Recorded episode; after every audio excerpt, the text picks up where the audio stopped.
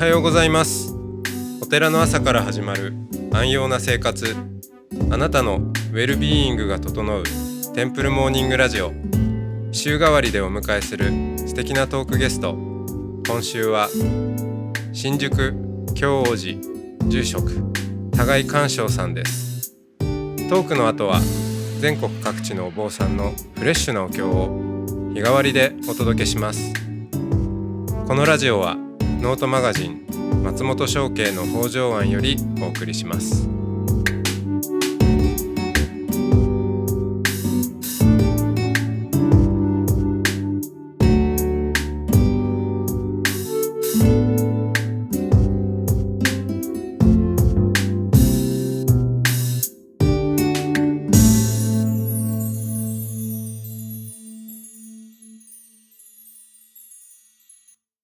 ようございますおはようございます。はい、えー今日も互い鑑賞さんとおしゃべりをしていきますよろしくお願いします。はいますえー昨日、えーその牧場、はい。えー農場に、えー憧れで、えー実際、えー、11区さんの、えー勉強も終えはい。はるばるアメリカカナダへ渡りうん。で、えーねあの晴れて農場経験をしながらでも日系人の方に怒られ、えーそして、えー戻ってきたところで仙台さんあの、まあおお父さんということになるんでしょうけど、から、まあ、お坊さんになってみないかという初めて、はい。えーそう声がかかったっていうところで。でそれまではもう全くと言っていいほどその仏教とか、うん。えー日蓮宗法華経のこととかっていうのは、まあもちろんあのお寺育ちですから、はい。はい。身近にはあるんでしょうけどでもあんまり意識的にそれを触れ,、触れるとかっていうことはなかった。なかったですね。うんあの。まあ。別にお寺が嫌いだったわけでもないしお坊さんになお坊さんが嫌いなわけでもなかったんですけどでも自分の居場所じゃないなって思ってたんで、うん。自分の居場所は自分で作作るっていうふうに思ってたし、うん。あのまあ、仙台さん見てて見ててもお坊さんが何をしている人なのかが分かんなかったわけですよ。うん。本当に身近にいて、まあ、父親ですから、うん。はい朝朝から、まあ、ずっと見てたりするんですけど、あの家が職場ですからね。うん、なん何の仕事してるんだろうこの人はっていうね。あの、うん。お経をあげて、はい。でなんか人が来るとかって話して、はい。であのお葬式があったり法事があったり。うん。何なんだろうなってうん。それでま生活できるんだみたいなね。不思議ですよね。そう。ん。ううん。でちっとも魅力的じゃないわけですよ。で汗水流してなんか働いてるって感じもないし。あのなんかのんびり生きてる感じがしてね、うん。いやこんな人生でいいのっていうぐらいなもんだったんですよ。えで先代さんもあの実はそのお坊さんになりたくてお坊さんになった人じゃないのであの先々代さん。がいらっしゃって、うん。ちょうど戦争の末期ぐらいだったのかな、でこのお寺あの東京大空襲もの時も焼けなかったんですよ。なんといってもうちのお寺ですね、うん。あの火伏せの大黒様を祀ってるんで。さすが、はい、証明しましたね。そう。うちのお寺と隣の隣もお寺なんですけど、はい隣のお寺の半分ぐらいははい焼け残ったんですよ東京大空襲で。すごい。すごいすだからすやっぱもうすごいなって今になって思うんですけど、でその焼け残ったそのお寺にあのうちの親父のお兄さんが疎開しっていうかあの厄介になってたんですこのお寺に。まあそういう時代ですよね。う。ん、で戦争が終わってあのおそのお兄さんにうちの親父が会いに来たんですね。うちの親父なんかねあの気仙沼かなんかでかまぼこ工場を、うん。その戦友さんと一緒にやるっていうことになってへてえ、で東京離れるからうん、あの挨拶に来たはいらしいんですよ。はいで挨拶に来たらその先々代さんのその住職が具合が悪くてうん。でその方には息子さんがいたんだけど、うん。息子さんも戦争末期で戦死しちゃうんですよね。で後継ぎがいなくなっちゃったっていうのも、まあ、精神的ななんか負担になっちゃったのか追い打ちをかけるすごい具合悪くなっちゃって、うん。そこにうちの親父がのこのこあの実のあ兄に挨拶しにはい。来たら、うん。そのこの教授の住職やってる人が青息吐息になっててうん。で急に現れたその若いうちの親父の手を握って「お前あと頼むね」って すごいですね。言ったらしいんですよ。はい本当かな？なんかくそんななんかドラマみたいな話あるのかな？って思うんですけど、うん。なんかそう言ったんですって、それでうちの親父もはい。こう「いや頼まれたらしょうがない」って言うんで、うん。で全然あのお坊さんでも何でもないのにこのお寺の後を継ぐことになっちゃったらしくて結構大変だったらしいんですようね。ん。でもなんかドラマでも悲劇なのか喜劇なのか分かんないようなエピソードですね。そう。でお経近所のお寺にお経を習いに行っててうんそこのお寺の娘がうちの母ですよ。な何それみたいな。なんかそういうなんかのどかな時代だったんですよね。へだからこのお寺あんまり世襲が強く400数十年の歴史の中でーうん。世襲じゃないからだから僕も世襲じゃなくていいと思ってたんですよね。後継ぐ必要ないな誰か優秀な人がやればいいなって思って、誰かまた掴めばいいわけですもんね。だからずっとそう思ってたんですけどその挫折して日本に戻ってきてでまた日本でもなんかバイトしながらあのババイトしてると必ず聞かれるわけですよね。あなたあのえなんでバイトしてんの？とか、うんうんうん。大学どもう終わってんでしょ？就職しないの？とか、まあまあそうですね。うん。とたその後かあれなんだ実家な何屋さんなのっていう。うんうんうん。いや実家お寺なあじゃあお坊さんになるんだみたいな、うん。いやならないんですけど。えなんでみたいな。はいまあまあそうですね。そういうまあ、うん。通常ねあの お寺の息子で育った人たちがうん。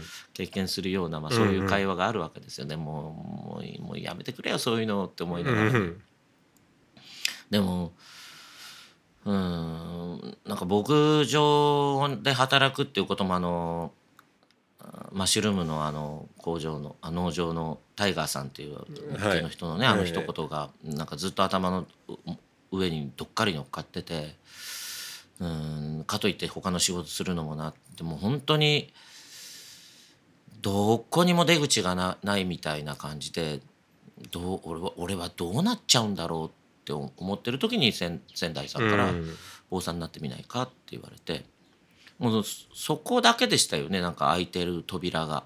ああそうかそうか。だから、はい。まあそこに まあうんいいかそれでもみたいなねうん。形で入っちゃったわけですよ。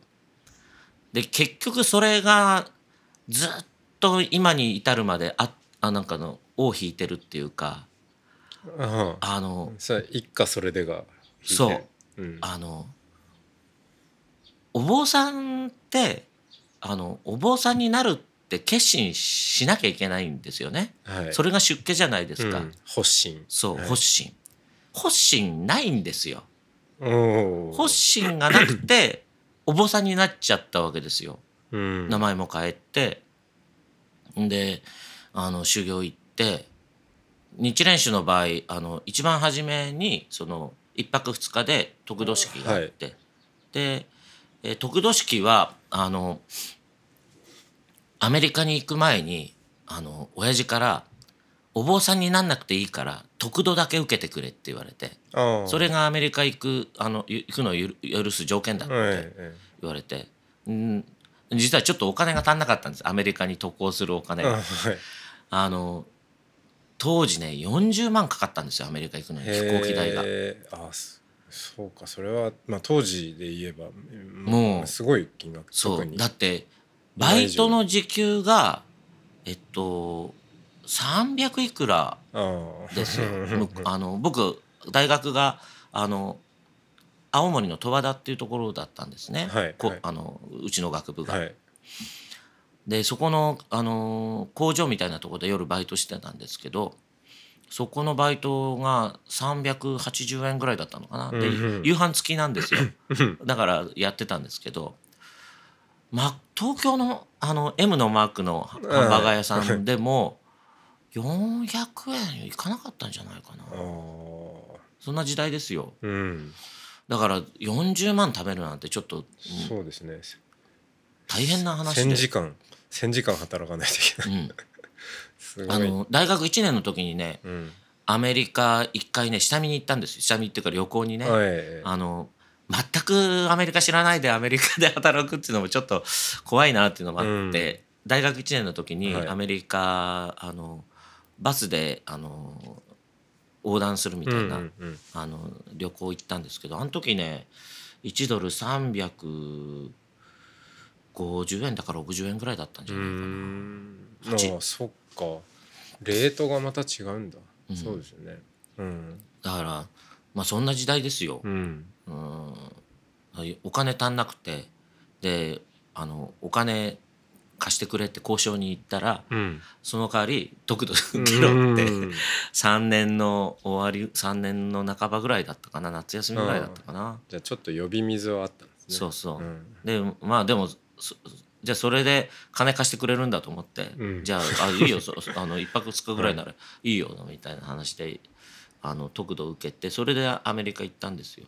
得度だけは受けてたんですけど、まあその後だからあのいろいろ勉強して、はい。で日蓮宗の場合新行道場っていうところ入るんで、35日間。身延さんの、ん。でそこの35日間過ぎる過ぎて終わるともう一発のお坊さんになっちゃって、うん弟子も取れるわけですよ。一発のお坊さんだから。そっか。だからだけど途方に暮れちゃってねなんか、ま、周りは特に僕修行入ったの夏場だから夏場ってあの学生さんが多いんですよ、はいはい。で僕またちょっと皆さんより年上だったけど、うん。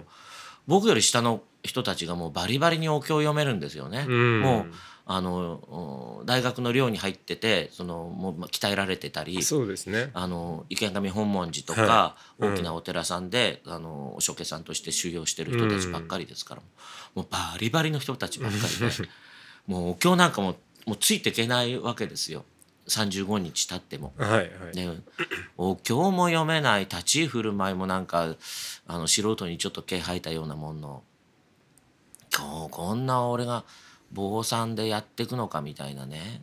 でなんて言ったって気持ちがないわけだから坊さんとして生きていこうみたいな、もうととりあえずまあ何でもいいやみたいな感じだったし。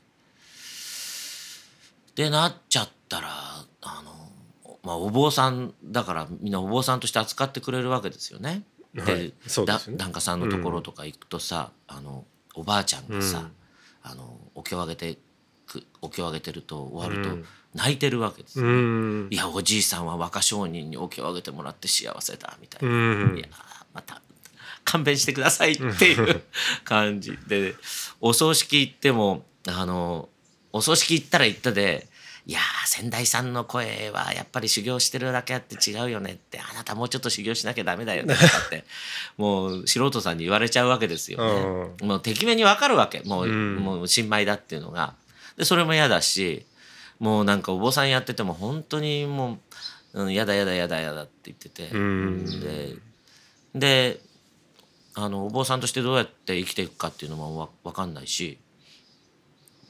もう本当になっちゃったはいいけどどうなるんだろう俺はみたいな。でこのお寺をこんな状況で継ぐなんてあの申し訳ないからやっぱりお坊さんやめようかななんてずっと思ってたんですよねその頃。え。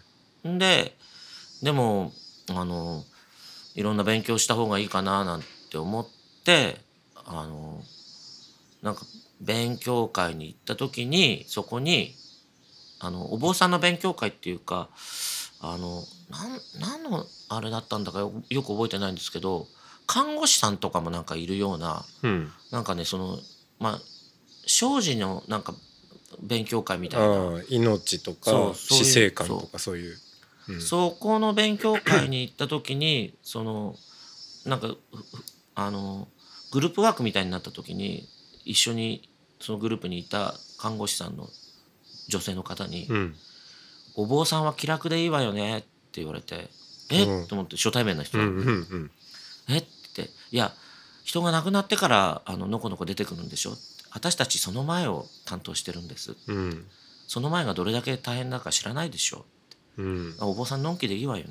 うん。ないきかなかなりズバッと言われて。なかなかな。えー、ねなんで俺そんなこと言われなきゃいけないの？みたいな。そんないじめないでくださいね。みたいな、あれですね。あいろんな場面で結構言われてきた人生な。んですそうもうボロクソ言われて。えもうほんとね、えうん。そのその一言ともう一つはあの先輩のお坊さんに連れられて先輩のお寺の檀家さんがやってる居酒屋に連れてってくれたんですよ。その小さなね小料理屋みたいな、うんうん。あの感じのとこなんですけどでそこに先輩のお坊さんがねあの連れてってくれて、うまあ、お酒飲んでたわうんけです。たらそこのおかみさんがね「あなたお坊さんなの?」って言うんです。いや、はいはい。あの頭こうやって丸めてるし「うんうん。いやそうです」ってあの「先輩なんです」って「あなたお坊さんの顔してないわね」って言われて「何お坊さんの顔って」って。こう「俺の顔これだよ」って言ったんですけど「いやお坊さんの顔じゃない」ってでもそれがすごいあの的確にあ確かに俺お坊さんじゃないよねってなんか腑に落ちて。あー。ああこれじゃあダメなんだって言ってそれであのなんかちゃんともっとちゃんと修行しよう修行と勉強しようと思ったんです。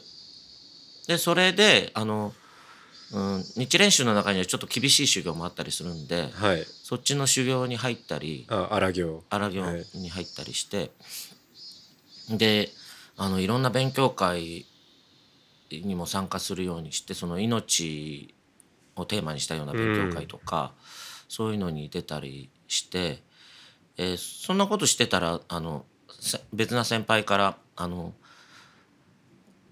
田貝田貝君暇でしょ?」って言うから「あのまあ」ってあの「テレフォン相談やってみない?」って声あがかかってはいはいはい「おい別に構いませんけど」って言って「じゃあちょっと来てよ」って言うから「え今からですか?」みたいな「そうそうそう今日暇でしょ?」みたいな。あ別に何もないですけど。じゃあちょっと、あの白山の方なんだけどちょっと来てくんなはいい。なんて言って、白山でね。そう行っうん。て、なんかビルの汚い古いビルのね、はい。古いビルルですよね。ところに連れてかれて、たらあのなんか電話してるお坊さんがいいて「あのいやここれがねあの電話のテレフォン相談なんだよ」って言って「ここ座って」って言って「はい」って言ってたら「じゃーん」ってなるわけですよ。はいあ出て出てって言って え何の研修とかもないんですか？なし出てって「はい」って出て出てあ「もしもし?」って言ったらつ声が返ってこないですよ「もしもし、もしもし?」って「もしもーし?」って言ったらしばらくしてから「死にたいんです」って女性の声で「うん。えちょっと待ってくださいね」って。先輩死にたいって言ってますけどって言って「いやう話聞いてあげてよ」って「うん。えもしもしどうしたんですか?」みたいな。うん。それがねあの仏教情報センターっていうところのテレフォン相談でそこで鍛えられましたよね、うん。本当に。いきなり放り込まれた感じですねそれなんでみんなこんな厳しいんだっていうぐらいね、うんなんかね電話しててもねあのいきなり開口一番ね「あなた年いくつ?」とかって言われてうん「ああのまあ、さん 30, 30ぐらいです」って言ったら「ダメ。そんな若い人には私の気持ちはわからない。他の人に代わってちょうだい」って えーみたいな。一応私がお話聞きますけどだったらいいガチャって。ええ。あのあそんなのもある。そうそんなのもあって。当時はねあの結構本当にいろんな相談があったのと、うん。その仏教情報センターがあのテレフォン相談のほかに命を見つめる集いっていうのもやってたんですよ。あの築地もで初めねやらせていただいてて、その後両方でやるようになったんですけど、あの仏教ホスピスの会命を見つめる集いっていうのをやっててでそこにあのいろんなお医者さんとか講師の先生で招いてうん。当時やっぱりがんの患者さんが多くて、うん。あのそういう方々のそのまあこお医者さんの勉強お医者さんから勉強を教わってその後みんなで語り合ったりするみたいなのがあってその中でまあ結構がんの患者さんからもねあのお坊さんがしっかりしないからね私たちは一向に救われないんだとかなんかね、うん。いろいろガンガンガンいろいろ言われたりなんかして、でテレフォン相談でもまああのいろんな相談が来るから、うん。もうどんな相談が来るか分かんないので途中で相手が怒っちゃったりとかこっちの私の対応が悪くてねあとかあるいはその仏教に対する質問に対して僕が答えてもそれが間違ってたりあるいはそれはあなた考え方違うんじゃないの？とかね、うんうんあの日蓮宗としてそういうそういう考えでいいのかとかっていろいろ言われちゃったりして、うんうんうん。いや勉強足りないんだみたいな。でそうやってあの、まあ、勉強しなきゃいけないとかあのお坊さんとしての勉強もしなきゃいけないしあのその命に対する勉強もしなきゃいけないしなんか実際にそういうあの何か活動もしなきゃいけないしとかって思って、でそういうふうの一生懸命やるようにになっちゃなっちゃったんですよ。だからそれがなければ多分今のこういう僕はできてなくて、じゃあどんどんこう巻き込まれるようにして、えーあのまあみ経験が開かれていったわそうですけねですね。だからあの、まあ、言われた時はきつかったですけど、うん。今になってみればまあありがたいなって思うのと、まあ、あの人たちがお坊さんの道をこうやって道しるべとしてあの導いてってくれたんだなと思うと、うん。なんか、うん、なんかの形で恩返ししないといけないなって、まあ、それが今の活動の根本にあるんですよね。今だいぶお坊さん顔に、なってきたうん、なってこられた どうなんですかでね。でもやっぱり今でもありますよ。その発信がないっていうのうは。ん、いやでもその発信がないっうんていう自覚を持ってでそれでなもうなお、まあ、お坊さんをやるっていうそこに、えー、なんでしょう親しみとか、まあ、そそういうスタンスだからこそ出てくるあのまたお坊さんらしさっていうのもうん。あるような気がしますけどね。なんか逆にいや私は発信をして「お坊さんです」っていう感じで、いるからこそいるあまりにもなんかそれが強く出過ぎるからこそなんかちょっと接しにくいなみたいあなー多分パパターンもあるでしょうし。日蓮宗そういう人多いんですよね。うんあの特にそうかもしれない。あのお題目に対する信仰とか日蓮上人に対する信仰があの、しまあ、新人っていうのかなえがあのつ強い人たちが多いから僕なんかもうタジタジっとしちゃって、えうんうん、私そんなにす日蓮上人とかお題目信仰してないなって。なんかね、うん。まあ、し信仰マウンティングじゃないけど、そういうこうそう。うん、ま、マッチョな感じはね今でもそれ,、ね。それはあるかな。うん。いやでもそそのなんか柔らかさがの源流を聞かせていただいたような気がします。じゃあ今日ははい。この辺で。ありがとうございました、はありがとうございました。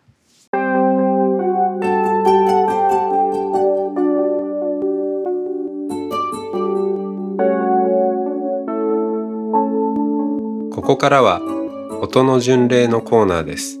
全国各地のお坊さんのフレッシュなお経を日替わりでお届けします。登場するお経やお坊さんに関する情報はノートマガジン音の巡礼をご覧ください。トークゲストへのメッセージやお経の感想などもノートマガジン音の巡礼ウェブサイトのコメント欄でお待ちしております。それでは今朝も音の巡礼いってらっしゃい。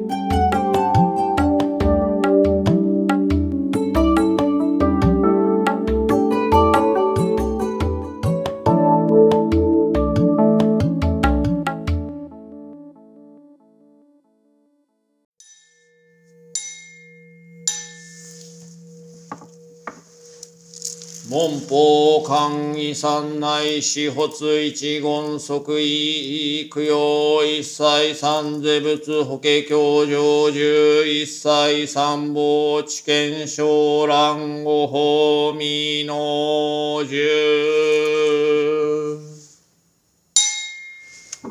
無常人人未明の法は百千万号にも相立て祀ることかたし、我今検問し授事することを得たり願わくは如来の第一義を下船。至極の大乗思議すべからず検問即地皆菩提に近づく。脳線は方針、諸線は発信、色相の文字はすなわちこれ王人なり。無料の苦毒皆この教に集まれり、この故に自在に妙に訓示密に悪数値無知罪おめし善を生ず。もしは真もしは法ともに仏道上善三世の諸仏人人の妙伝なり症状せせちぐし頂戴せ妙法蓮華経如来十両本大十六。自我特物来小教小公衆無料百千万億歳阿蘇義上説法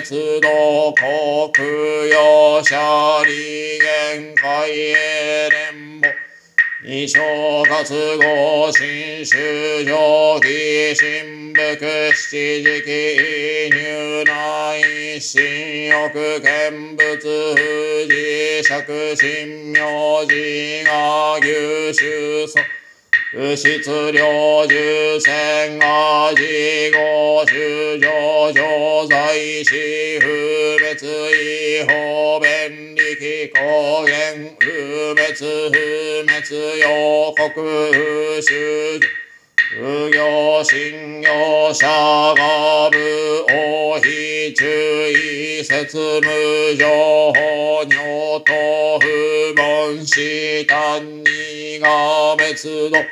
阿賢小修上没在奥開交付異言診療後小活合因後神殿も内出異説法ずりきにょぜおあそぎ工場材料受選具用小受小修上健康人大化小生寺足の安穏天人上十万音輪衝動各種十法将言法十竹下修上昇有楽。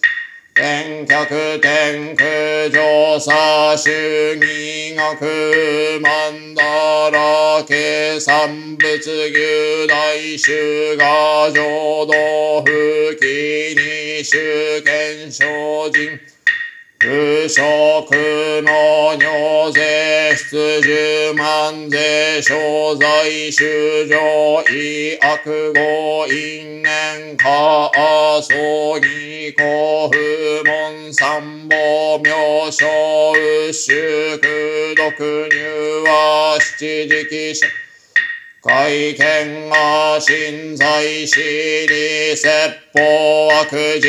意思修説物十無量空内見物者。異説物眼地が地力尿え交渉無料寿命無主国主語所得尿等内者もっと師匠義登壇療養人物語自仏おいぜんほべいじおしこじつざいにごんしむろせっこもがやくいせっぷくしょくげんしゃ二本部天道実在に言滅以上見が公に消去心身法逸弱語欲道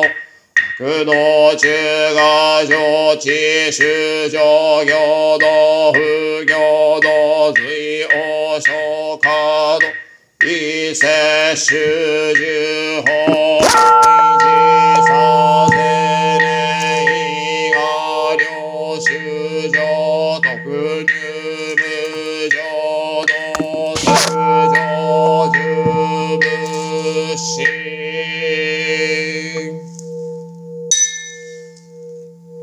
祖日蓮大聖人五名藩は如来滅後百歳死肝心本尊章に示しての玉枠。百尊の陰陽家督の二法は妙法蓮華経の語字に具足す。我らこのおじを受持すれば次年にかの因果の功徳を譲り与えたも。ナム妙法蓮華経ナム妙法蓮華経ナム妙法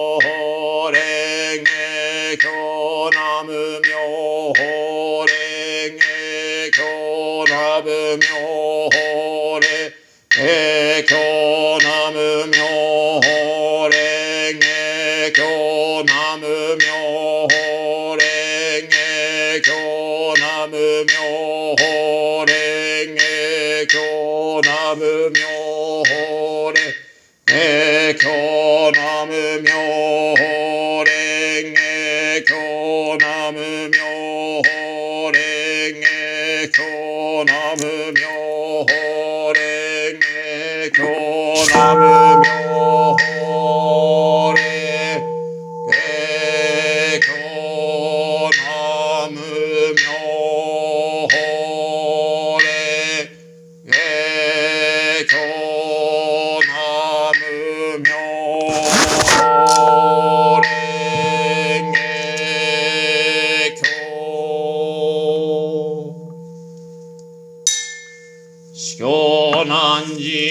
事脈残事者が即官議諸仏役年女ぜ死人諸仏昇誕ぜ即有名ぜ即精進ぜ名字会教図打者即位失徳無常仏道の往来世独自死教ぜ神仏師従順禅寺仏滅道後の下合儀世商天人世間資源奥一世の周遊説一切天人海王供養。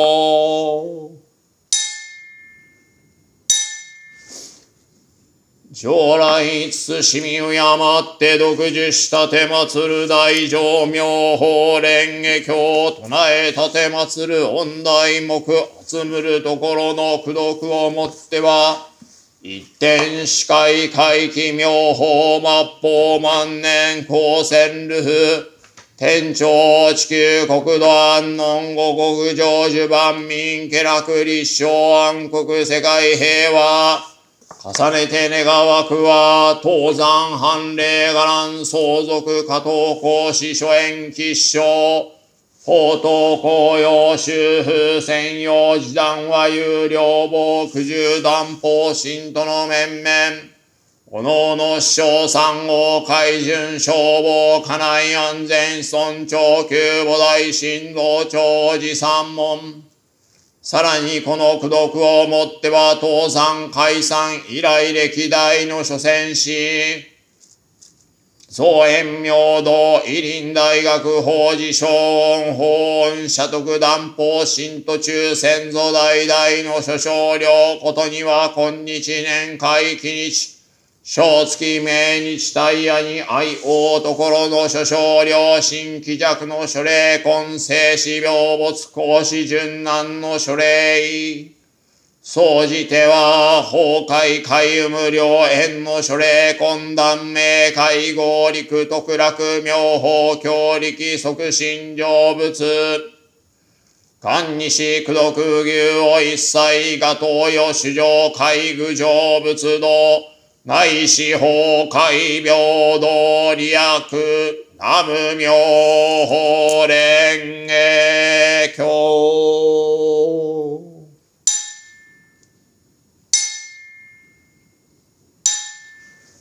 主上無変性願道、煩悩無臭性願断、訪問無人性願地、仏道無常性願上、南無妙法蓮華経、南無妙法蓮華経、南無妙法蓮華